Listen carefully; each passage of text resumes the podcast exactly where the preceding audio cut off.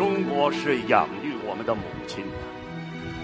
你们觉得这位母亲可爱吗？我想你们是和我同样的见解，都会觉得这位母亲是蛮可爱、蛮可爱的。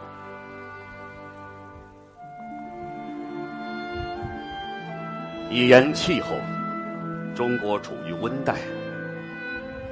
不十分热，也不十分冷，好像我们母亲的体温不高不低，最适宜于孩儿们的偎依。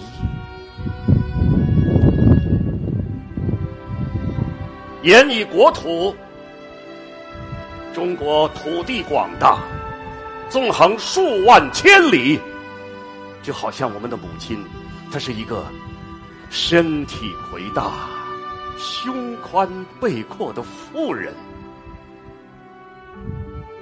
中国土地生产力是无限的，地下埋藏着的未开发的宝藏也是无限的。这又象征着我们的母亲，宝玉有无穷的乳汁、无穷的力量，用以养活他。四万万的同胞，我想，在这个世界上，没有比他养育的更多孩子的母亲了吧？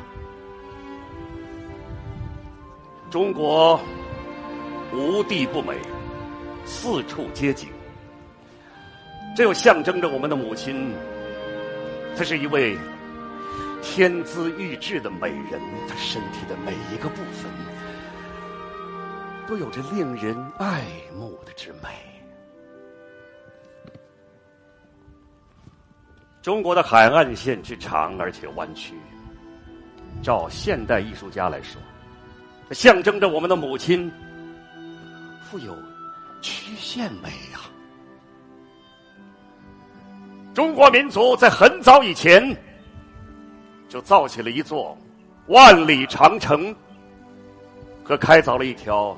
几千公里的运河，这足以证明中国民族伟大无比的创造力。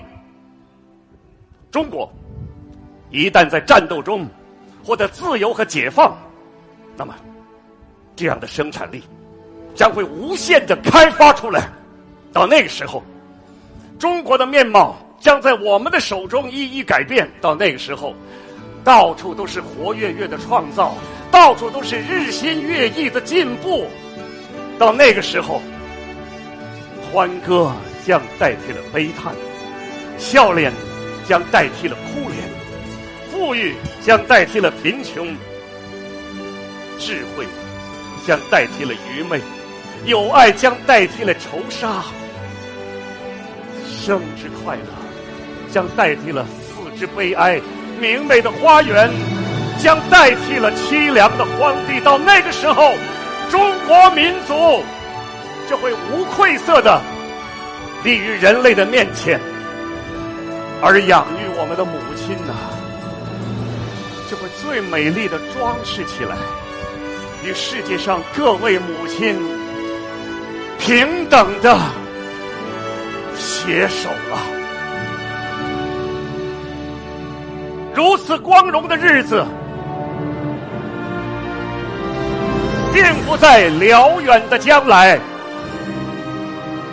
而是在很近的将来。